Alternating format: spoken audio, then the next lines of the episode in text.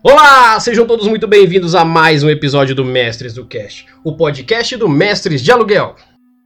E hoje nós da Mestres trazemos para vocês o nosso segundo episódio do audiocurso RPG. E hoje nós vamos trazer para vocês o sistema mais aclamado mundialmente, o sistema que teoricamente todo mundo conhece. Se não conhece já deveria, então que bom que você está aqui. Mas é claro que eu não vou falar do maior sistema de RPG já lançado no mundo sozinho. Eu trouxe a minha galera aqui. Muito boa noite a todos vocês. Boa noite. Boa noite. Boa noite. Boa noite. Boa noite. E hoje nós da Mestres trazemos para vocês esse que vai ser o audiocurso essencial para todo RPGista. Você que quer saber como as pessoas normalmente pensam quando falam de RPG e quando falam de uma ficha, normalmente estão falando de quê? Normalmente estão falando de Dungeons and Dragons, D&D. Então, se você quer aprender, eu acho que você não veio aqui à toa, né? Se você quer aprender a fazer uma ficha de D&D e sair daqui pronto para jogar um D&D raizão, quinta edição, maneiro, acompanha a gente que hoje a galera vai trazer muita informação legal para que você saia daqui sabendo jogar o D&D. E claro, a gente vai fazer esse conteúdo aqui para vocês, esperando que vocês já tenham mandado seus devidos e-mails, afinal somos mais de 70 episódios para você que gosta de RPG apreciar o nosso conteúdo e aprender cada vez mais sobre RPG. Então não deixe de procurar aí também no seu Spotify, no seu Deezer, no seu iTunes por Mestres do Cast RPG. E já que vocês vão estar tá mandando feedback pra gente, não se esqueçam de falar diretamente com a gente nas nossas redes sociais ou mandar um e-mail, que é o mais prático para que a gente leia lá na nossa quarta-feira, na nossa rapidinha. Mande o seu e-mail falando o que você está achando do nosso trabalho para mestresdocast@gmail.com. E não deixe de dar aquela passadinha, porque é a sua ajuda que faz toda a diferença para que o nosso trabalho cresça cada dia mais. E eu vou aqui fazer um surprise e perguntar pro Christian. Christian, o que, que você tá achando de ajudar a gente com o seu patrocínio lá no PicPay Assinaturas? Olha, na minha opinião, vale muito a pena pelo conteúdo que vocês trazem. Então façam como o Christian que tá aqui hoje jogando com a gente, montando a ficha e esperem que logo em breve vocês vão estar tá ouvindo um RPG que ele vai participar com a gente. Então, deixe a sua contribuição, pode ser lá no Padrim, pode ser no PicPay Assinaturas. Você pode dar uma doação única lá no nosso PicPay pessoal também.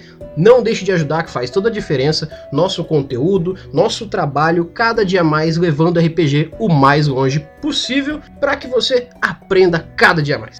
Então, sem mais delongas, vamos montar fichas de DD.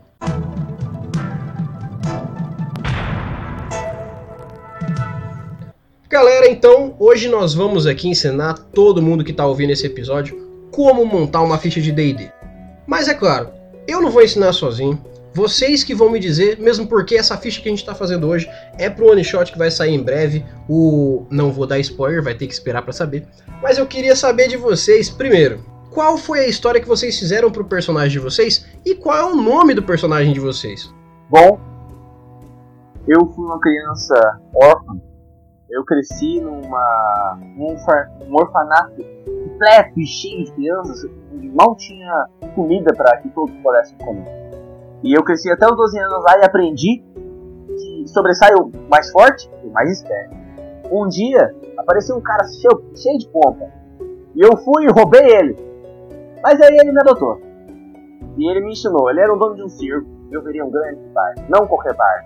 Porque eu sou um bardo chamado Maciota. Então, o nome do meu personagem é Druegar. É, ele é um humano. Druegar se lembra de histórias e mitos de seu tempo. Histórias de herói e bravuras recheadas de momentos épicos e desafios mortais. Guerreiros que, se arriscavam, que arriscavam suas vidas em busca de fama e tesouro. E que, na sua opinião, são histórias idiotas para crianças e sonhadores. A vida de Dregar não era como os mitos e ele nem ansiava que fosse. Não era o tipo de rapaz que embarcaria em uma aventura mágica em busca de tesouros e fama infinita. Crescer aprendendo a se manter discreto e sem chamar atenção para si. Dregar era um mercenário e se gabava de ser um dos melhores no assunto. Não porque era extremamente habilidoso, mas por seu profissionalismo. Seguia um código estrito: proteger os inocentes e cumprir o seu contrato, exceto quando uma das coisas interferia na outra. Viveu uma vida simples, sem acúmulos e sem se estabelecer. Decidiu que viveria como quisesse, um dia de cada vez. E como seria sua morte? Bem, de preferência velho em um bordel, embalado pelo sono da bebida e em paz consigo. Bom, galera, deixa eu explicar para vocês agora como é que como é que criou-se o grande Saraiva. Nascido de uma família de soldados, cresceu nas artes militares e honrou o nome de sua família lutando em batalhas contra frontes inimigos. Mas descobriu sua verdadeira vocação evocando o nome de seu Deus, orando a ele todos os dias em busca de ensinamentos e vantagem nas batalhas. Assim, seu coração bom permitiu que a magia divina fluísse em seu corpo e ficou conhecido não só por lutar com sua força, mas conjurando com suas mãos magias para curar seus aliados. Assim, tornou-se um herói aos olhos dos feridos, o grande Saraiva do Senhor. É, meu personagem, ele foi abandonado quando muito jovem. Clog, o nome dele, ele nunca teve muitas aspirações na vida, sobrevivendo apenas com sobras, até ele ser acolhido pela igreja de seu deus. O pequeno meio orc passou então a dedicar sua vida ao estudo e à palavra de seu senhor. E então, quando mais velho, se tornou um paladino, para poder levar a bondade que lhe foi dada e a glória de sua religião para todos. Muito bom, muito bom. E Christian, para fechar pra gente. Bom, então, meu personagem, o nome dele é Aramil. Ele é um jovem protetor da, da floresta perto da cidade de Sherwood. E. Ô, oh, louco! Basicamente, ele é bem proficiente em arcos e flechas. E ele, por ser um protetor da floresta, ele está sempre ajudando e uh, os animais e as pessoas perdidas na floresta. Perfeito, perfeito. Bom, gente, por que, que a gente começou fazendo esse básico aqui de contar para vocês é, o nome de cada personagem que a gente vai estar tá falando hoje e a história deles? Porque isso é parte integrante da ficha. Caso você esteja com uma ficha agora na sua mão, que eu recomendo porque a gente vai falar etapa por etapa dela, a primeira coisa que vocês vão ver é que lá em cima, depois do nome do RPG Dungeons and Dragons, vai estar tá lá o nome do seu personagem. Então você vai escrever o nome que mais lhe agradar, lembrando do que você está pensando para o seu personagem. Qual vai ser o nome dele?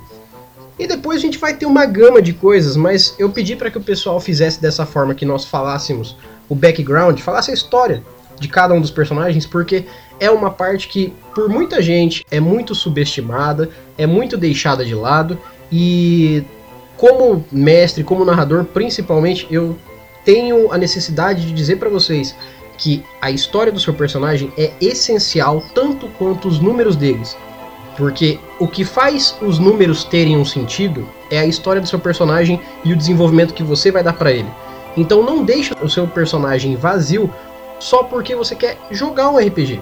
Faça dele uma criatura viva, uma criatura que tem uma história, que tem uma índole, que tem uma mentalidade e que tem uma personalidade. Essa personalidade se constrói desde a história, os números e como você vai interpretar ele.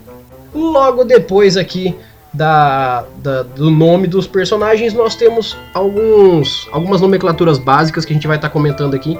Eu vou, vamos fazer essa primeira parte aqui que tá tipo classe, raça, essas coisas. É, eu vou perguntando, vocês falam cada um de qual personagem de vocês.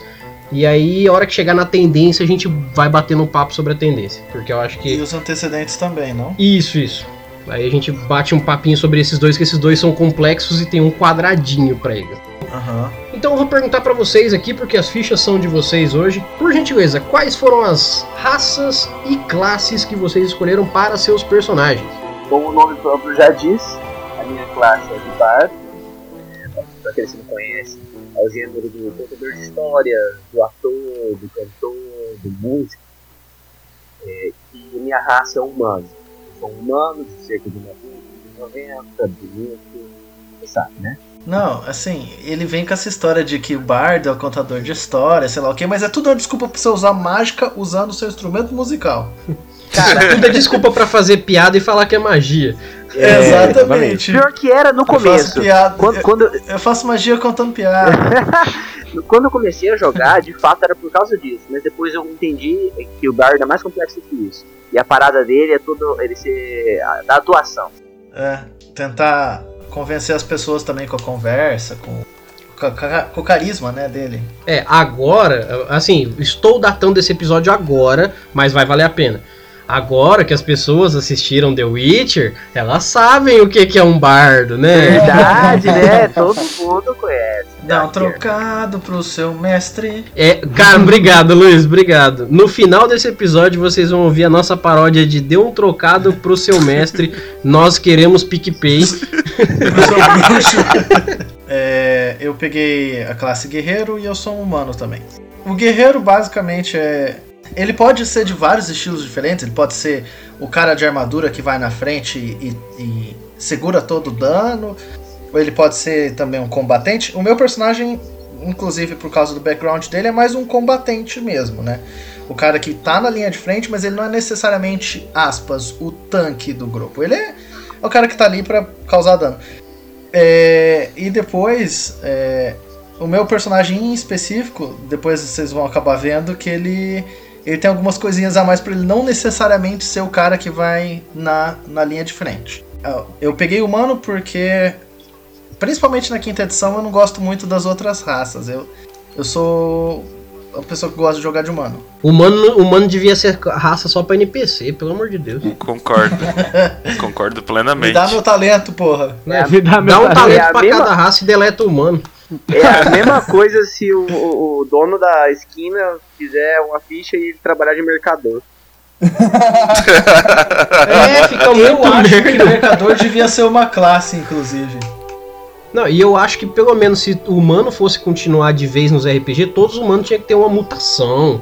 Ou tinha que ter uma parte robótica, alguma coisa, mano. Não, o Que humano. isso? O humano é o quê? Ele é um humano. O que, que ele faz? Ele é humano. E aí, o que, que ele é? Humano. É, Ele não é nada, mano. Ele- Não, ah, mas, mas você tem que sacar um negócio que na fantasia o- a gente usa muito humano porque o humano tem um dos, dos poderes mais OPs de todas as raças. Que é o lance de você mata eles e aparecem sempre três ou quatro no lugar de cada um que você matou. esse, esse é o poder mais OP, velho. Mas veja bem, É isso não verdade. tem cara de NPC? Tem cara de inseto, na verdade, né? Mas É. tá tudo bem. Bom, eu sou o Saraiva, o senhor, um humano paladino. Eu reclamei do Luiz ter feito o nome, mas eu também fiz o nome dessa vez só. Meio parecido, meio parecido com o guerreiro paladino também faz esse papel de, Ah. de ser tanque, de portar o seu escudo e proteger seus aliados. E diferente do da galera que só bate com a espada, o paladino também usa o poder da magia, que vem da sua divindade. Ele é basicamente o cara que luta pelo seu deus. Bom, o meu personagem é um meio orc, também paladino, e foi o Matheus que me copiou, não fui eu que copiei. ele. Aham. E o paladino é isso que o Matheus exemplificou, é um guerreiro divino. A espada do deus dele, se ele for dessas vibes aí. No meu caso, eu fiz um elfo patrulheiro. Basicamente um guardião das florestas. Muito bom. Ainda bem que você falou sobre isso. Gente, vamos lá. Nós sabemos que a quinta edição de Dungeons and Dragons saiu no Brasil. Ela veio editada, traduzida, tudo certinho. Nós também sabemos que você tem como ter agora na sua mão o livro do jogador. Porém, a gente está usando o PDF, aquele que tinha lá na biblioteca élfica, para que você, se você não tiver aí o seu livro em mãos, você possa ter o PDF e não ficar sem jogar, gente. Acreditem, é melhor você jogar o RPG da forma acessível e de graça que você conseguir do que não jogar o RPG. Então, a gente vai usar patrulheiro aqui, a gente sabe que tem traduções que é guardião, tem outros RPGs que utilizam o nome guardião. O livro oficial tem outro nome, mas vamos de patrulheiro aqui, que é o que a gente já está mais afeiçoado e o que você vai achar em qualquer livro na internet, beleza? A, a ideia é que todo mundo possa, como ele disse, jogar independente de qualquer coisa. Você não precisa desembolsar cento e poucos reais num livro. pra você poder jogar. 150 para ser mais específico. É, sim. Você junta seus amigos e joga, vê no PDF mesmo. Tá tudo bem. Exatamente. Não fiquem sem jogar, gente. É, imprimir ali a sua versão do livro, caso você tenha um, um lugar que tira xerox ou até uma impressora em casa de um PDF da internet. Tá certo, não é o correto. A gente sabe, gente. Por favor, não venham mandar e-mail falando: ah, vocês estão incentivando a pirataria. Gente, a gente tá incentivando o RPG. Por favor, dá um tempo pra minha É. cabeça. Por favor. Não, e, e a gente já falou isso num episódio anterior, né? No, do Dia Nacional do RPG, justamente isso, que quando a gente não tinha grana, a gente imprimia mesmo. Agora que a gente tem um pouquinho mais de dinheiro, a gente consegue comprar os livros, né? Então, Exato. O negócio não é não jogar. E principalmente, uma coisa que tem que ser. é, a gente tem que pautar sempre é que a prática do RPG é o que importa aqui. é, os meios na qual você usa são pessoais, cara. Eu, eu não tenho como obrigar todo mundo que ouve isso aqui a comprar o livro do jogador. Isso é fato. Então, assim, é, não deixem de jogar o RPG. Essa é a nossa premissa, porque nós sabemos a dificuldade que o brasileiro tem de jogar RPG. Até por isso que a gente traz várias formas de jogar RPG com outros sistemas. A gente traz incentivo para quem é produtor de conteúdo tá mostrando os RPGs deles aqui para vocês, porque a gente consegue de forma mais acessível jogar um RPG brasileiro do que de um livro trazido de fora. Isso é fato. As editoras fazem o melhor possível para baratear o custo, para dar o melhor que eles puderem dentro de um preço acessível, porque eles são empresas ainda, e a gente entende isso. Mas querendo ou não, o brasileiro médio aí que ganha o seu salário mínimo tá difícil de comprar um livro que custa um quarto do seu salário. Então, ou sei lá, um sexto do seu salário. Então, nós entendemos, então não enche nosso saco e vamos de RPG. é, e tem imposto pra caramba também. É, os caras, os próprios caras da empresa têm que às vezes pôr no preço parte dos impostos que eles mesmos pagam lá. Então é hum. um rolo gigantesco. E também tem o fato de que até agora, oficial, traduzido, só tem o livro do jogador da quinta edição, né? Os Exatamente. Outros livros, os outros três livros, os outros dois livros base ainda não, não foram lançados. É, se hoje você quiser ter o livro do mestre e do monstro, você vai ter que pegar o PDF na internet pirata sim, porque não tem um traduzido oficial. Então, uhum. desculpa, é o que a gente tem para hoje, é, essa, é o arroz mesmo, e vamos comer esse arroz. Então, Vamos continuar de ficha aqui. Eu vou começar falando para vocês, junto com a galera aqui, sobre as habilidades que você pode ter no D&D. Habilidades, Early? Exatamente, os pontos de habilidade que vão na sua ficha. Aqui no D&D pode ser chamado de ponto de atributo, ponto de habilidade. São seis valores básicos que toda ficha tem que ter para que você defina física e mentalmente como é o seu personagem. São divididas três físicas e três mentais, ou três sociais, como falam força, destreza, constituição, carisma, sabedoria e inteligência. E depois eu vou pedir para que eles falem aqui o que cada um colocou na ficha deles, mais o que, que eu vou trazer de importante para vocês. Como funciona a mecânica de basicamente cada uma delas. Primeiro, força vocês vão utilizar para fazer testes onde realmente a força bruta, aqueles movimentar uma, uma pedra, é, arrastar uma carroça, puxar uma porta que está trancada, testes que exigem da força bruta física vão ser utilizados com força. Não Oi? só esses também, mas tem correr, escalar, também é, é, força. Então a gente tem atletismo, que resume os testes que são baseados em força quando não é um teste de força limpo. Logo depois a gente vai ter destreza. Destreza, diferente da força, é a desenvoltura física e a precisão que você tem nos movimentos físicos que você faz. Então você pode ter uma agilidade muito grande ou uma precisão muito grande dentro da sua movimentação, seja para você mirar uma flecha na hora de atirar com seu arco ou se defender de ataques que são desferidos contra o seu corpo. E claro, tem os testes de acrobacia que envolvem comumente a destreza como. Acrobacia, acrobacia em específico seria tipo fazer um malabarismo na corda, manter equilíbrio, uh, tentar subir correndo um negócio tipo tentar subir correndo na parede para pegar uma corda lá em cima. Cair de um lugar alto sem tomar dano. Isso. É... Daí você tem a furtividade também, que é de destreza, que é basicamente você esconder a sua presença dos outros. É, é mais do que você se esconder fisicamente, é esconder a sua presença, né? Uhum. Daí você tem prestigitação, que é basicamente a sua cuidade manual, né? Você conseguir fazer coisas sem as pessoas é, perceberem. Tipo o, o, que o mágico faz.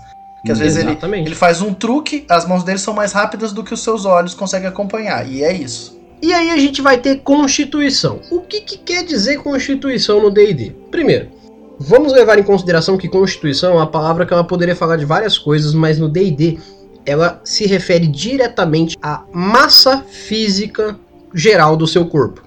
Se você consegue é, se manter respirando bem debaixo d'água, exige da constituição do seu pulmão, do seu corpo. Se você consegue resistir ao frio, ao calor, a um veneno, por exemplo, ou até comer um alimento que esteja fora da validade ali e não morrer por isso, é teste de constituição. Então, quando testa o seu corpo de forma direta física e na grande maioria das vezes de fora para dentro ou de dentro para fora, sem que você possa diretamente interferir nisso, vai ter um teste de constituição. O valor de constituição também é usado para o cálculo de vida.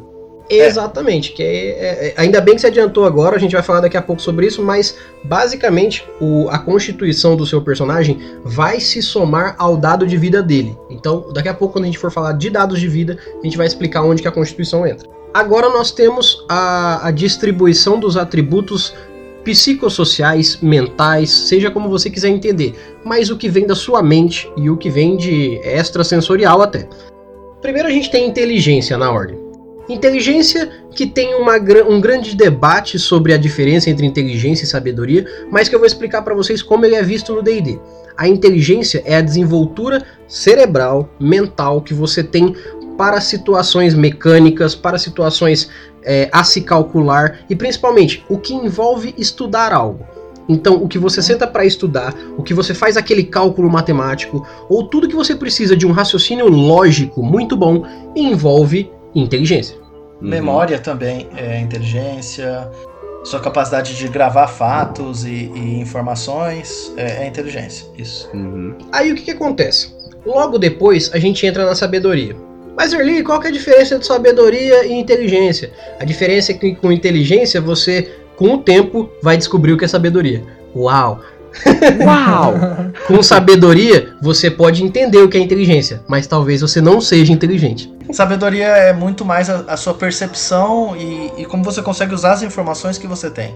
Exatamente. Um um cara pode ser sábio sem ser inteligente. Ele pode não saber é, definições complexas de uma coisa, mas, mas por experiência saber como as coisas funcionam. Isso é sabedoria. E a sabedoria também, no D&D principalmente, está também ligada à sua capacidade de tomar decisões mesmo, né? De, de dis- distinguir o que é o certo do errado, entender as, as intenções das outras pessoas. Agora vamos falar de carisma. Carisma é essa que faz o nosso amigo Bardo Maciota, aliás, um bardo chamado Maciota, Obrigado. tem uma desenvoltura muito boa, não é de nada. Tem uma desenvoltura muito boa, uma desenvoltura que faz com que ele demonstre para as pessoas aqui a intenção dele está ali. O carisma basicamente é a sua desenvoltura social de como você passa a sua sabedoria e a sua inteligência para as pessoas ao seu redor. Então, se você quer transmitir uma ideia, seja ela boa ou ruim, de uma forma boa ou ruim, é com carisma. Isso. É, Tinha uma imagenzinha que corria na internet que simplificava tudo isso aí, né? Posso explicar? Posso explicar? Eu acho que eu Manda, sei. manda. Com tomate? É. Exatamente. Basicamente, em resumos e utilizando tomates, funciona assim. Força é o quão longe ou o quão forte você consegue lançar um tomate em alguém. Destreza é o quão bem você consegue desviar de um tomate sendo lançado em você. Constituição é o, o quanto você resiste a uma chuva de tomates sendo lançados em você. Inteligência é saber que tomate é um fruto. Sabedoria é saber que não se faz salada de frutas com tomate. E carisma é a sua capacidade de tentar vender uma salada de fruta feita com tomates. Mas então, continuando aqui, porque essa ficha é longa e você tem que sair daqui sabendo jogar hoje. Eu vou falar para vocês rapidamente sobre o que é inspiração na ficha, porque aqui é uma das outras coisas que principalmente uma grande maioria dos mestres deixam de utilizar e para mim é um pecado não utilizar esse artifício, porque ele faz uma diferença danada no jogo e ele demonstra o quanto o mestre pode recompensar não só com experiência os personagens. O que, que acontece? Inspiração basicamente são pontos, no caso, ponto, que você pode ganhar por interpretação ou por alguma movimentação que está acontecendo no jogo na qual você foi influente. Pelo menos a regra diz que quando você faz algo que faz a diferença, ou você interpreta bem o que o antecedente trouxe com os seus traços de personalidade, ideal, ligações e defeitos, o mestre vai acabar te concedendo, se ele achar coerente, ponto para inspiração. Diz aí pra mim, Luiz, o que, que a gente pode fazer com essa inspiração? Então, é, com a inspiração, você pode ganhar vantagem nos seus testes é, de, de perícia, né? Ou nos seus ataques. E a coisa interessante é que o Early falou que você. É, é um jeito de você recompensar os seus jogadores, mas é um, é um jeito dos jogadores recompensarem eles mesmos e os outros também, né? Se tem uma, uma cena que, que você acha super interessante, que você quer ter uma chance maior de, de fazer ela dar certo, seu, seu ponto de inspira- inspiração e rola com vantagem. Ou seja, você rola dois dados e pega o melhor resultado deles, né? E quando eu digo de recompensar os outros jogadores, é porque você pode abrir mão do seu ponto de inspiração para dar ele para outro jogador utilizar na, na cena. No caso, você não, aspas, dá o ponto, você decide é, qual é a rolagem do jogador que ele vai rolar com vantagem. Então é uma maneira de você também achar assim, poxa, aquele cara tá tentando fazer um negócio legal. Eu quero ver isso dar certo. E você pode recompensar o cara. As informações para isso tá na página 127 do, do livro do jogador. Bom, antes que o Erli fale, eu vou falar. Galera, usem inspiração nas suas mesas.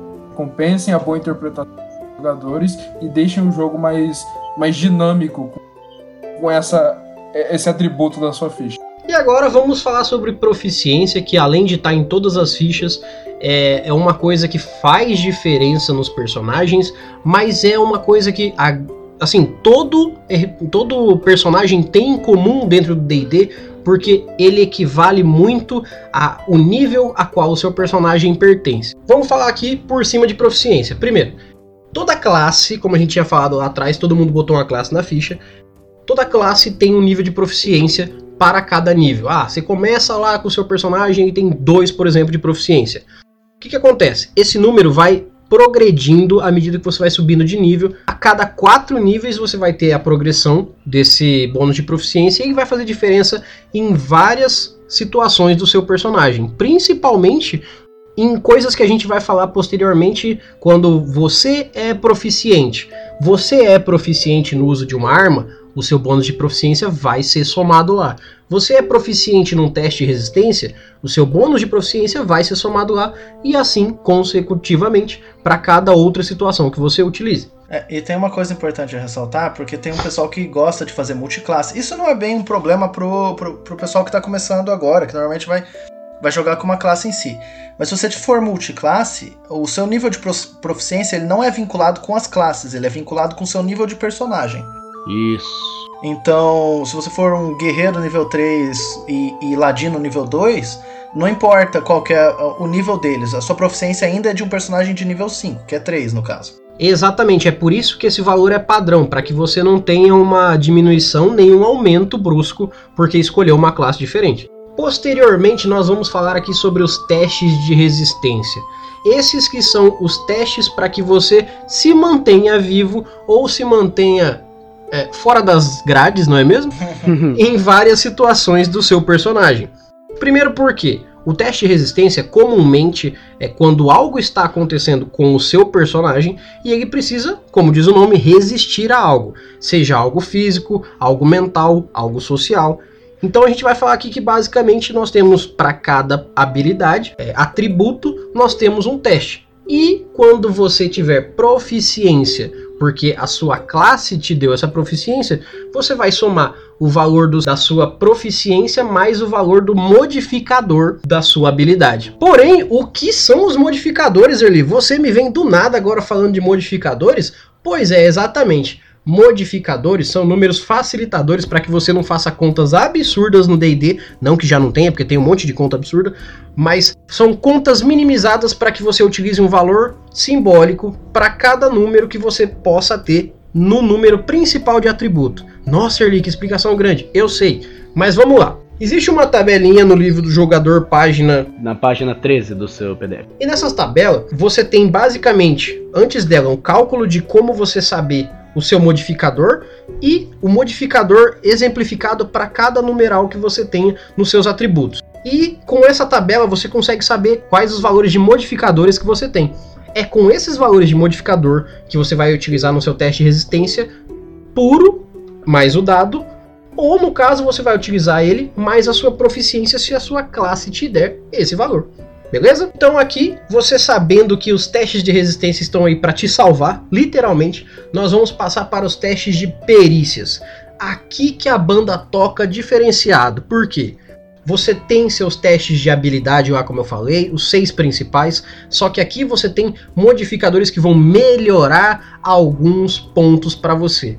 Porque comumente o seu narrador, seu mestre, ele não vai te falar para que você faça um teste de destreza, como o Luiz mesmo falou, para que você ande sobre uma corda bamba. Ele vai te pedir um teste de acrobacia. E aí, o que, que é essa tal da acrobacia? É uma perícia derivada da destreza. Então, você, se você tiver essa perícia, você vai somar o seu modificador da destreza, o seu bônus de proficiência, caso você utilize, e você vai ter um valor total que você vai somar no dado. A ideia é que você pode ser extremamente destro e não ser um bom acrobata, enquanto outra pessoa é especializada nisso. Exatamente. É, uma coisa assim, só importante a, a ressaltar é que a gente acaba identificando um padrãozinho de uma coisa que acontece na quinta edição. Que todos os testes do jogo eles são divididos em dois. Uh, o Erli falou do teste de resistência e perícias, né? É, tem os testes que você rola o dado para fazer alguma coisa e os testes que o cara tem que rolar contra um outro dado. Então, se a gente fosse dividir nisso, as perícias são os testes que você rola porque você quer fazer alguma coisa. E os testes de resistência são os testes que você rola quando alguém está tentando uhum. fazer alguma coisa contra você, no caso. E a gente vai ver esse padrão em tudo, magia, em, em, em tudo. É, é, bem simples, na verdade. E aqui, depois que explicamos então perícias, dê uma lida no seu livro aí, para que você saiba como funciona cada perícia, para que você tenha a descrição melhor de como pedir também para fazer um teste de perícia para o seu mestre. A gente vai agora lá para cima novamente para que a gente fale sobre classe de armadura, ou CA para os mais íntimos, não é mesmo? O que que é, o que que é a CA no D&D? A classe de armadura, basicamente, é o que vai definir se você vai tomar uma porrada ou não vai. Isso parece simples na teoria? Parece, mas não é de fato porque existe um cálculo, como quase tudo que usa números aqui, para que você saiba quanto você vai ter de classe de armadura. E a classe de armadura comumente envolve a sua destreza, o fato de você usar ou não uma armadura e ou um escudo, mais um valor padrão que no caso toda ficha tem um 10. Então você tem um 10 mais seu modificador de destreza, que você vai somar dependendo do que a sua armadura deixar, mais o modificador que a armadura dá, e por último do escudo, caso você use. É, caso você queira ver especificamente quantos que uma certa armadura dá para o seu personagem, você pode ver na página 147 que vão ter os equipamentos, e daí você vê se você adiciona ou não o seu modificador de destreza, porque tem certas armaduras que são mais pesadas que outras e não permitem que você use o modificador, como o Bárbaro e o Monge, que não que tem vantagem se você não utilizar de armadura, mas aí você vê na, na página da sua classe especificamente. Lembrando também que, como o Hortali disse, depende da sua classe. Classes que restringem o seu tipo de armadura, como por exemplo classes de encantamento simples, como o feiticeiro, o mago, uh, também as características da sua armadura e modificador. Um exemplo claro disso é o monge, e assoma a sua sabedoria a CA. Exatamente. Pode ser também a sua, sua capacidade de desviar das coisas enquanto tá uhum. usando a armadura, mas é só questão de interpretação mesmo. E aí o que, que acontece? Nós temos a partir de agora a iniciativa. A iniciativa ela não depende necessariamente de um cálculo, ela é bem mais simples e você vai utilizar na sua iniciativa o seu modificador de destreza Caso você tenha alguma habilidade, algum talento, alguma coisa muito expressiva que mude esse valor, você vai estar tá somando. Se não, você pega o seu valor de modificador de destreza, coloca na iniciativa. Tá fácil. Depois, você tem o seu deslocamento. Seu deslocamento que é baseado na sua raça. Então, se você pegou uma criatura que entra na escala de tamanho médio, veja bem, escala de tamanho não estou falando de altura. Tem a diferença no livro, procura lá que você vai ver. Basicamente, deslocamento é quanto o seu personagem consegue andar dentro de um combate ou em qualquer outra medida que você queira saber, por exemplo, quanto ele vai andar numa viagem. E como que você vai saber qual é o deslocamento do seu personagem? É só você ir lá e ver em relação à raça dele. Se você escolheu uma raça pequena, vai ter um deslocamento menor. Se você escolher uma raça média, vai ter um deslocamento maior. Maior ainda, maior deslocamento. Então é só ir lá na sua raça e verificar qual é o valor exato e colocar aqui qual é o deslocamento do seu personagem. Depois nós temos, como o Matheus tinha falado anteriormente, os pontos de vida, aonde vão entrar finalmente o modificador de constituição onde vai entrar o modificador de constituição. Aqui o cálculo é simples. Toda vez que você ganhar um nível, ou no caso, quando você está no primeiro nível, você vai fazer um cálculo para saber quanto você tem de vida. E aí, para cada nível subsequente, você vai fazer um cálculo parecido. Então, o cálculo que você vai fazer é o seguinte: você vai pegar o dado de vida da sua classe, veja bem, lá na sua classe vai estar tá dizendo qual é o dado de vida dela, e aí você vai somar o modificador de constituição referente ao nível que você tá. Mas Erli, se o nosso personagem começar no level 10, bom, converse com o seu mestre, com o seu narrador aí, mas comumente o que você vai fazer é, vai pegar o seu dado de vida, multiplicar por 10, pegar o seu valor de constituição, multiplicar por 10 e fazer um valor final. Às vezes o seu mestre vai querer que você role os dados, às vezes ele vai te dar dado cheio. Veja certinho, mas é aqui que você faz o cálculo de modificador de constituição e dado de vida. Você falou isso porque quando. Comumente, quando você passa de nível, você tem que rolar, né? Então só é uma questão de, de, de, de conversar mesmo. É, porque no livro ele fala que só o primeiro nível em específico você usa o dado cheio. Usa o dado cheio e os subsequentes você você rola ele, né, para gerar o valor. Exatamente. Mesmo porque o jogo é feito por vocês, a regra tá aqui para dar a base para vocês. E aqui nós temos uma parte interessante que aqui exige uma explicação bem focada, que é os testes de resistência contra a morte. Eu poderia deixar isso aqui mais pro final, mas eu vou falar agora porque a gente já está envolvido na parte da vida, então vamos falar também sobre a morte. Aqui nós temos dividido entre sucessos e fracassos três lugares para serem marcados. Caso você zere seus pontos de vida com o seu personagem, a partir desse momento você vai estar tá inconsciente. Você, quando tá em zero, você fica inconsciente. Você joga um D20. Se tirar 10 ou mais, você é bem sucedido. Caso contrário, você fracassa. Um sucesso ou um fracasso não tem efeito por si só. Em um terceiro sucesso, você estabiliza, ou seja, você tá inconsciente, só que não tá com perigo de morrer, você só tá. É como se você estivesse dormindo. E em seu terceiro fracasso, você morre.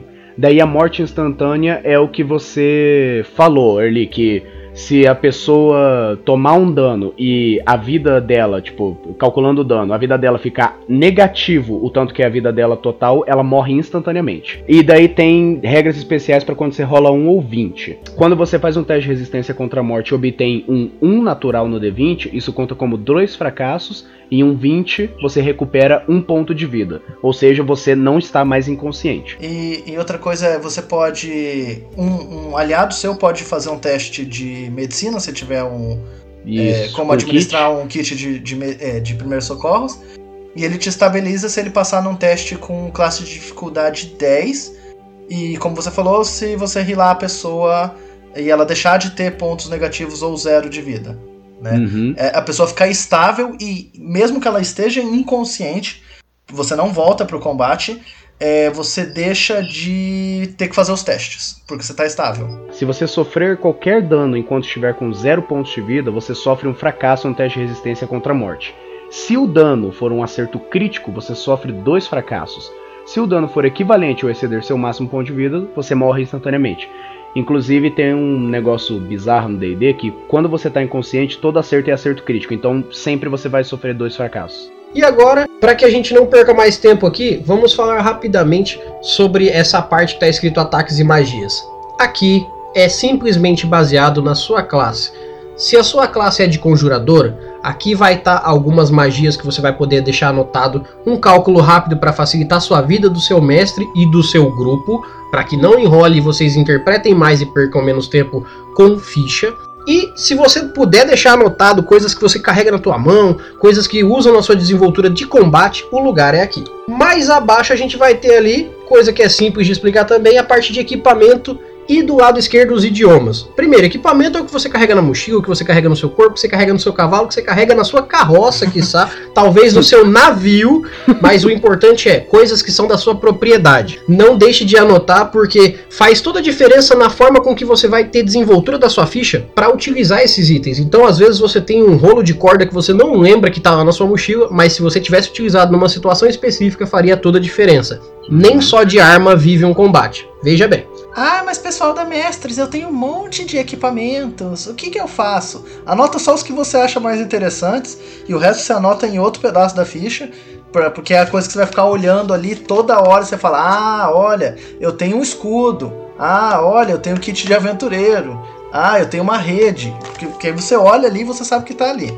Não precisa anotar todas as coisas também, não. Faça um resuminho na parte da frente da ficha, na parte de trás coloca descritivo melhor, caso você precise ter uma ideia mirabolante com itens, tá tudo descrito lá. Ou se você tem um apreço muito grande pela ficha, como eu tenho, faz no papelzinho do lado uma anotação, uma impressão da- das magias. E... Perfeito. E se você quiser, assim, uma outra coisa que é interessante a gente ver aqui, na parte dos idiomas e outras proficiências.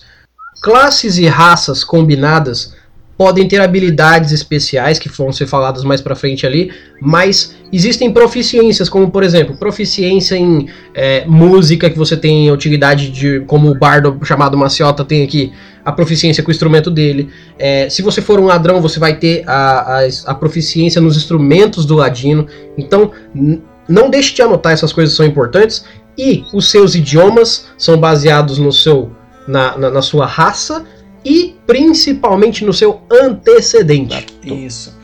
É, e outra coisinha só sobre proficiência é que ela também vai definir que armas e que escudos e que armadura você pode usar e vai estar na sua classe isso. Uhum. Por exemplo, se você não pode usar um escudo, se você não tem proficiência com escudo, você não pode usar o escudo, porque você não sabe como usar ele. Exato. E se em alguma arma, por exemplo, você tentar usar ela e não tiver o bônus de proficiência, você não só não adiciona o seu bônus de proficiência na arma, por exemplo, tentando usar uma arma marcial, se você não tem proficiência com armas marciais, você não vai adicionar o seu bônus de proficiência na rolagem de ataque.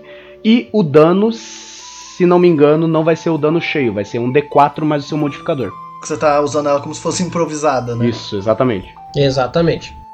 Então, não deixe de acompanhar essas etapas da sua ficha, porque apesar de ser muita informação, eu sei, mas faz diferença no seu entendimento dela, porque tá escrito na ficha, não quer dizer que você entendeu. Então, pega aqui as explicações que vai valer a pena. Agora, para fechar esse lado esquerdo da ficha aqui, você vai ver que eu deixei pro final uma parte pequenininha que tá escrito sabedoria passiva, ou no caso, a percepção passiva. O que que acontece? Seu personagem está andando no meio de uma caverna, Porém, ele não sempre vai pedir testes, ou o mestre vai pedir testes, porque às vezes ele pode estar ligado o suficiente para saber de algo que está recorrentemente acontecendo. Então, a sabedoria passiva, no caso a sua percepção passiva, é o que vai garantir que você não entre em algumas enrascadas. E o cálculo, caso vocês queiram saber, você vai utilizar comumente 10 mais o seu modificador de sabedoria, beleza? Se você tiver proficiência também em percepção na sua tabela de perícias, você adiciona o seu bônus de proficiência também na percepção passiva. Perfeito. Então agora para que a gente vá de encontro ao fim da primeira etapa da ficha, vamos falar sobre o antecedente. Essa aqui é uma etapa um pouco grande, mas ela é muito importante tanto quanto a história do seu personagem para que você interprete bem ele e vá ganhar os seus pontos de inspiração. Ah, então, o, o antecedente ele é basicamente um, aspas, arquétipo do que o seu personagem representa. Ele pode ser um nobre. É assim, é, é uma maneira de você descrever em poucas palavras o, o, o que o seu personagem é. Não a personalidade dele, mas, mas o, o que ajuda a construir a personalidade dele, né? Então, ele pode ser um nobre, ele pode ser um eremita, ele pode ser um bandido. eh, Todas essas coisas elas vão te dar bônus para você poder executar muito bem essa própria personalidade que você tá querendo criar pro seu personagem, né? Essa caracterização, melhor dizendo, que você tá querendo criar pro seu personagem. E por mais que exista uma uma, uma sessão inteira, é, uma- é um capítulo inteiro, não é? É uma. Sobre- É um capítulo. Capítulo 4 do livro, página 123, personalidade e antecedentes, com várias opções de Isso. customização pro seu personagem. É, por mais que existam vários já criados, você pode conversar com o seu mestre e lá nessa mesma, ne- nessa mesmo capítulo tem maneiras de criar outros antecedentes também conversando com o seu mestre, né? E, e- e esses antecedentes, além de te dar uma ideia do que você é, né? Eles te dão é, idiomas extras, dinheiro, itens, perícias, né? É, para facilitar a sua vida. Uhum. Exatamente. Isso, e é no seu antecedente onde você vai achar ideais, traços de personalidade, ligações, Isso. defeitos. E ainda se você não quiser escolher um, caso você não saiba se vale a pena escolher, ou se você quer seguir uma tendência para escolher por causa do seu personagem, você pode rolar um dado. Vai ter como você rolar lá baseado num número. Uhum. Você vai pegar aleatoriamente lá e começar isso com o seu personagem. E essas tabelinhas são mó interessantes. Sim, as é. tabelas D&D, elas são recursos que a gente acaba esquecendo às vezes, mas os recursos estão aí pra gente usar. E são recursos interessantes, que nem o Luiz comentou. Exatamente. E já que eu mencionei, não vai ter jeito, a gente não vai deixar de falar disso, mas eu vou falar uma única frase que vai resumir todo um tópico. Tendência. Ouça o nosso episódio sobre tendência. Simples. Porque a gente fez um episódio inteiro sobre tendência, porque é uma parada muito importante e que, assim, por A mais B define quem é o seu personagem de fato. Uhum. Ouça o nosso episódio sobre tendências, que você vai aprender bem o que é tendência e como desempenhar legal a tendência do seu personagem. Poucos assuntos são tão aí, por- polêmicos, inclusive, né? Exatamente. E assim, a gente tem ali para fechar a primeira folha as características e habilidades. Aqui é onde você vai pegar, por exemplo, a visão noturna da sua raça ou a habilidade natural que a sua classe te dá. E você vai anotando aqui, fazendo a sua lista. De preferência, gente, anote páginas, anote um resumo simples do que, que aquela habilidade faz, para que você não tenha trabalho durante o jogo e não dê trabalho para os outros para ficar olhando no livro na hora o que, que vai nessa habilidade, o que, que vai nisso. Deixa um resuminho ali que é para isso que esse espaço tá ali, beleza? É, e os seus talentos vão ali também. Põe uma, uma descrição breve. Tipo, eu, por exemplo, é, tenho combate com duas armas. Eu botei o que, que é? Adiciona um modificador de atributo no dano da segunda arma. E é isso. Não precisa de mais informações do que isso, por mais que na, na página 90 do livro tenha um, um bloco de, sei lá, 5 centímetros escrito isso, né? Eu só pego a, a descrição mais básica, né? Exatamente. E aí, passando para a segunda folha, novamente, ali você vai colocar o nome do seu personagem e identificar ele embaixo, fazendo um desenho, colocando uma figura que arremeta ao seu personagem, ou até que você, já que você está fazendo uma menção a alguém, colocando um personagem de algum lugar, coloque ele ali para o pessoal ver, para você se lembrar sempre do visual dele. E descreva em cima, gente. Descreva. Quanto mais você escreve sobre o seu personagem, mais você se lembra como ele é. Então não deixe de descrever o seu personagem ali naquele cabeçalho, exatamente para que você se lembre de como ele é e você utilize essas características ao seu favor e ao favor da narrativa. Logo abaixo a gente vai ter os aliados e organizações, que é sempre legal quando você cria uma história que envolve uma organização, um grupo, sei lá, o submundo ou uma religião, e você principalmente quando você puder propor para o mestre uma coisa nova, leve para ele aqui nessa parte, porque aqui você pode descrever uma coisa que nem tá na história e vai agregar mais conteúdo para a história. E, e não necessariamente precisa ser uma coisa que você criou antes da mesa. Se você foi para uma cidade e, e conheceu uma pessoa, entrou para uma organização, daí você atualiza isso constantemente, né? Exatamente. Logo abaixo a gente tem a história do personagem, que é o que a gente fez aqui no começo. Escrever uma história contando quem é e quem foi o seu personagem, para que ele comece a dar os passos dele a partir dessa história. E aí a gente vai ter essas outras características e habilidades que aqui você vai botar uma descrição maior, falar mais características, porque dependendo da classe e raça que você pegar, vai ter muita coisa para você anotar sim. Ainda mais se for classe mágica, Deus me livre. Então vai ter muita coisa. Uhum. E embaixo os seus tesouros, gente. Lá na primeira parte tem uma parte de equipamentos que você tem onde anotar as suas peças de ouro, peça de cobre, o dinheiro físico, nota, bufunfa, sabe? Dilmas. Aqui você vai anotar tesouros. O livro do jogador aborda tesouros como, por exemplo, quadros, joias, é, ornamentos. Então, anote os tesouros, porque é nos tesouros que você pode colocar, por exemplo, aquele item mágico que seu mestre fez vocês acharem, entendeu? Ou uma, uma propriedade. E, e- e se não caber, pega outra folha também. O que não pode é não ter coisas. Exatamente. Quanto mais tem na ficha, mais tem no personagem. Acreditem nisso e não se esqueçam de escrever. E pra gente fechar, a última folha que pra mim é sempre a parte mais chata, mas eu sei que não é pra todo mundo isso. É porque eu não gosto de jogar de conjuradores, mas aqui 99%, é, tirando eu, todo mundo joga de conjurador aqui, essa é verdade. então assim, eu vou pedir até para que vocês expliquem, eu vou falar só como que é a parte dos níveis de magia, eu vou pedir para que vocês expliquem pra galera o que que é aquela primeira, aquele primeiro cabeçalho ali sobre a parte de magia. No cabeçalho você vai ter a classe conjuradora, que é basicamente a sua classe, a classe que você vai usar, mago, paladino, clérigo.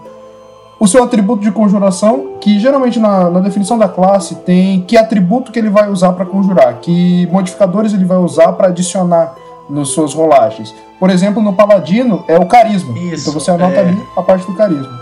Tem o CD da magia, que é o, o que você vai usar para quando você conjurar uma magia contra um, uma, um inimigo, e é uma magia que exija com que ele role alguma resistência, a resistência dele é base, a, res- a rolagem dele é baseada no seu CD. CD que para quem não tá afeiçoado aos nomes é a classe de dificuldade do teste que você vai ter que fazer para resistir à magia. O save DC, o CD de, de é 8 mais o seu modificador de, de spellcasting, carisma, seja lá o que for, mais o bônus de proficiência. Isso para todas as classes conjuradoras. Todas. Isso. Perfeito. E o, a rolagem de ataque é só o modificador mais a proficiência, não tem esse 8. E aí a gente tem aqui embaixo uma coisa que eu acho que é a única coisa que se permaneceu integral desde a terceira edição até hoje, que são os círculos de magia, que aqui são chamados de níveis de magia.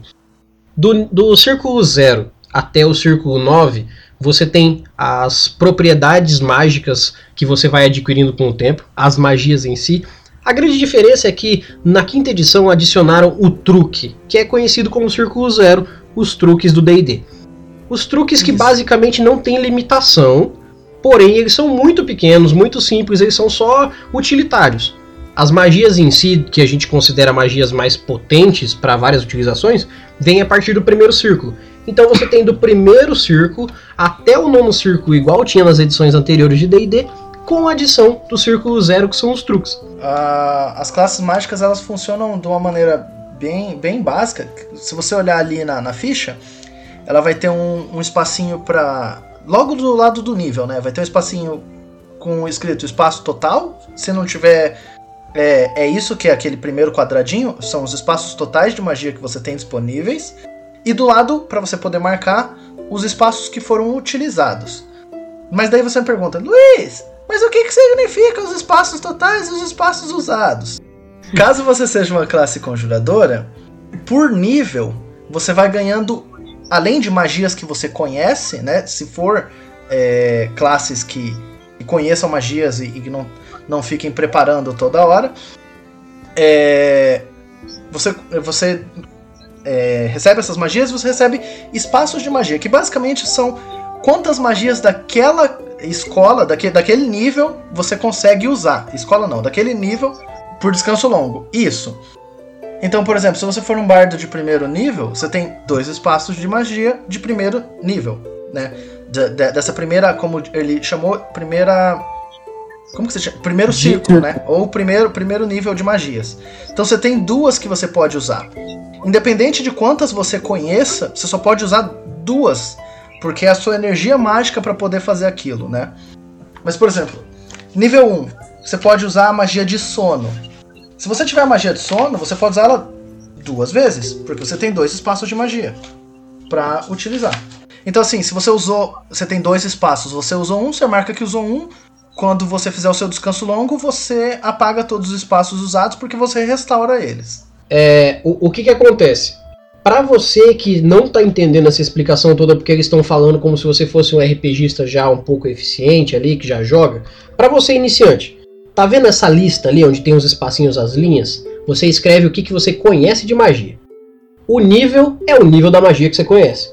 As bolinhas que você vai marcar é só as que você utiliza. Então, assim, pô, eu, eu tenho cinco magias conhecidas, eu vou anotar todas elas, e eu posso utilizar até três por dia. Vai lá e marca com a bolinha que você vai utilizar, que você preparou para o seu dia. Aí vai estar lá o nível da magia, logo depois o espaço total. É quantas magias você pode utilizar por dia. E quantas foram usadas é quantas você usou. Fechou. Isso. É, e quando ele fala assim, é quantas você pode usar, não- importa qual a combinação delas você usar, Exato. não tem restrição. É, contanto que você use a quantidade. Você pode usar três vezes sono se você pode usar três magias, não importa. E, e só pra, pra esclarecer um negocinho que quando o livro fala, ah, as magias que você prepara no dia, é justamente o que ele falou de marcar as bolinhas. Você conhece cinco, mas pode usar três. Toda vez que ele falar pra você, prepara as magias, o, o clérigo tem muito disso. Você vai decidir quais dessas você vai usar no dia. É, e assim, gente, a não ser que você conversou com seu mestre, seu narrador, e vocês negociaram que não tem necessidade disso porque vocês vão ignorar essa regra, que eu acho válido que toda regra seja ignorada quando o grupo inteiro tá sabendo, tudo tá sendo jogado aberto e foi consentido pra mesa que vai ser assim, beleza. Se não, por favor, regra de conduta pra vida, mas de preferência pro jogo. Não rouba, não faz isso. Não É. faz isso. Seja com peça de ouro, seja com qualquer coisa que tá na sua ficha. O seu mestre, ele não tem a obrigação moral de cuidar da tua ficha. O seu personagem faz parte do mundo do mestre. Ele não é do mestre. Então, seja justo com o pessoal do seu grupo e não rouba, beleza? É, na verdade, assim, eu, eu, eu posso deixar um comentário pessoal aqui sobre roubar no RPG, que é assim: você pode até roubar no RPG, só que a experiência que você não vai ganhar, porque você tirou um item do cu, porque você tirou um dinheiro de onde não tinha, porque você fez uma magia que você não podia, é exatamente a experiência que você vai estar tá perdendo, você não vai ganhar, porque você não teve desenvoltura para resolver o problema. Você roubou para resolver o problema. Resolveu? Resolveu. Tirou a bola de fogo do, da varinha do Harry Potter? Tirou. Não tinha? Não tinha. Mas e se você tivesse que jogar na raça? Você ia fazer o quê?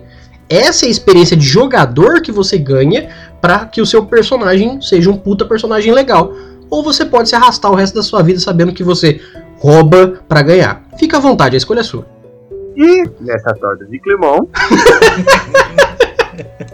Pessoal, se vocês quiserem ler mais, porque magia é realmente meio confuso, principalmente para quem tá começando. Ler o quê?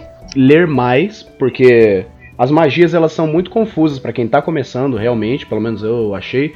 Vai no capítulo 10, é um capítulo inteiro sobre conjuração de magias, página 203 do livro. Eu uso, para essa parte de magia, eu uso um aplicativo que eu gosto muito, que é o aplicativo Spell List D&D é, quinta edição. Que tem para Android, eu acho que tem para iPhone.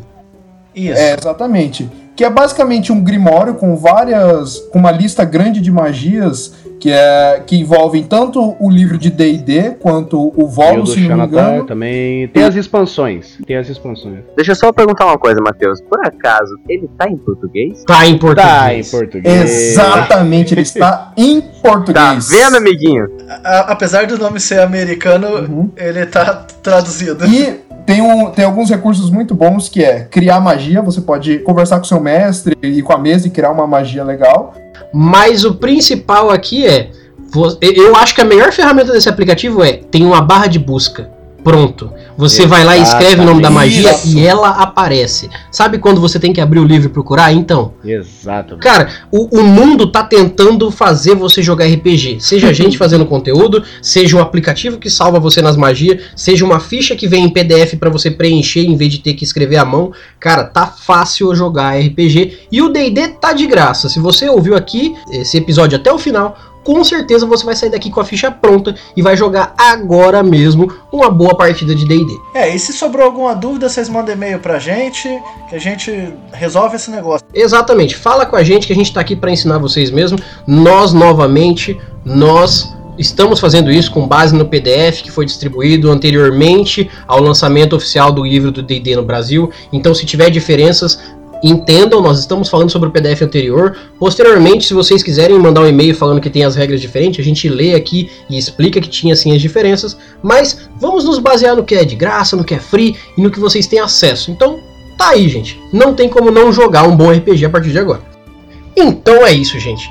Eu espero que esse episódio como um todo tenha trazido, que eu sei, dessa vez eu sei que trouxe muita informação legal para o seu futuro RPG. Eu sei que tem coisa da ficha que você não sabia utilizar direito, que agora você vai saber. Eu sei que você vai ouvir o nosso episódio sobre tendências para não ficar em dúvida mais em como interpretar uma tendência e se tiver mestrando, como chegar nos seus personagens e falar, ó, oh, você não está interpretando sua tendência legal, por isso você está ganhando menos XP.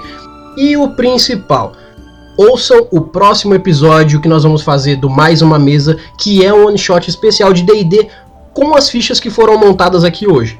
Então, no mais, eu gostaria que todos dessem uma boa noite para os nossos ouvintes. Boa noite! Boa noite! Boa noite, Brasil! Eu vou dar boa noite como se fosse na entrada para as pessoas ficarem confusas. Espera aqui. Esse foi o boa noite, gente. que merda! Eu consegui deixar as é, pessoas okay. confusas, esse era o meu Eu objetivo. tô confuso aqui. Então, galera, no mais é isso. Eu agradeço a todos vocês. Meu nome é Erli, eu estarei aqui esperando por vocês. Nos vemos em nossos próximos episódios e até mais. Tchau! Tchau.